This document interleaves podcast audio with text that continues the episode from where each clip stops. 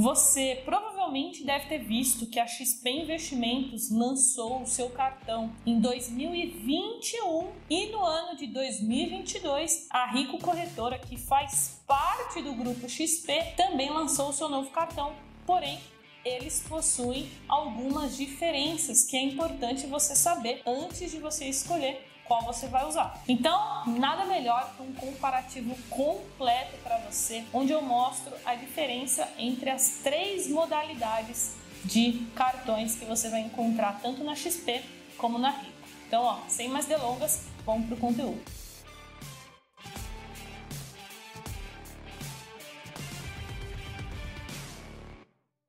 E antes da gente começar, dois recadinhos muito rápidos. Primeiro, quer tirar alguma dúvida comigo? Me segue no Instagram, carol.jovens. E segundo recado, se você gosta desse tipo de conteúdo de cartão de crédito, milha, sala VIPs, curte esse vídeo, deixa o seu like, porque assim eu e a minha equipe a gente vai entender que você quer mais vídeos sobre esse assunto e a gente pode trazer esse conteúdo para o canal. Mas para isso você precisa deixar o like, combinado?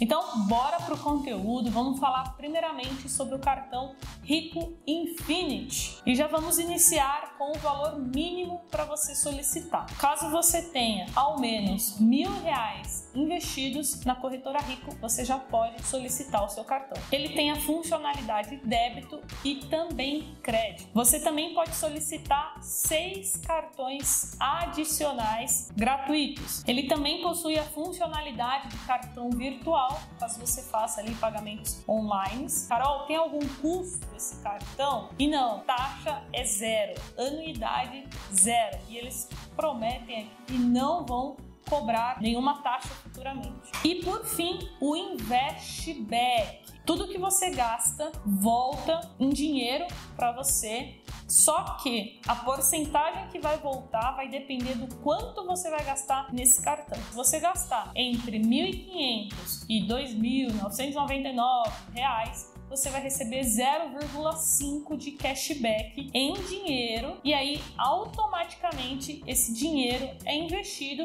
em um fundo DI, um fundo que rende aproximadamente 100% do CDI. Porém, se você gastar acima de 3 mil reais no cartão, você vai receber 1% de cashback. Ops, cashback não, Jesus, investback. Então, esses são, na minha visão, os principais benefícios do cartão. Ou seja, é um cartão simples. Acredito que um dos principais benefícios é a questão do investback. E para milhas, né, para quem gosta de acumular milhas, pontos, esse cartão, o objetivo dele não é esse e também não vai te oferecer nenhuma sala VIP, pelo menos por enquanto. E agora, antes da gente começar a falar do cartão XP para a gente fazer esse comparativo, coloca aqui nos comentários qual cartão de crédito que você usa atualmente. Coloca aqui se é do Bancão, se é o Pão de Açúcar, se é o cartão do Inter, enfim, coloca aqui nos comentários qual cartão de crédito que você usa e o que, que você está achando dele.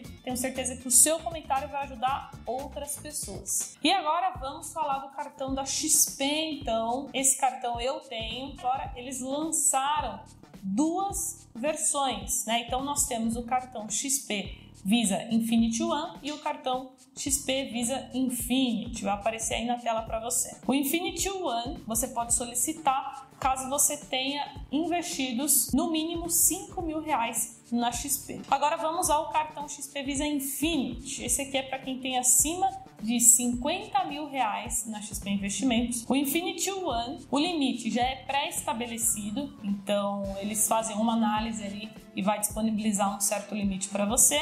XP Visa Infinity. Limite dinâmico, dois acessos grátis às salas VIPs de vários aeroportos no Brasil e no exterior, quatro acessos grátis às salas VIPs de vários aeroportos. Na categoria mais simples é duas nessa aqui a gente já aumenta para quatro. E por fim, o uso do seu patrimônio está na conta da XP como garantia na hipótese de não pagamento da fatura. 1% de investback, seis cartões adicionais gratuitos, você também consegue solicitar atendimento exclusivo pelo WhatsApp ou dentro do app. Seguros, concierge, garantia estendida em produtos, proteção de compras e preços, seguro para alocação de veículos e viagens e até mesmo seguro de emergência médica internacional. E por fim, sem cobrança de anuidade. A XP também deixou muito claro que é um cartão que não cobra taxa, não cobra anuidade e não pretende também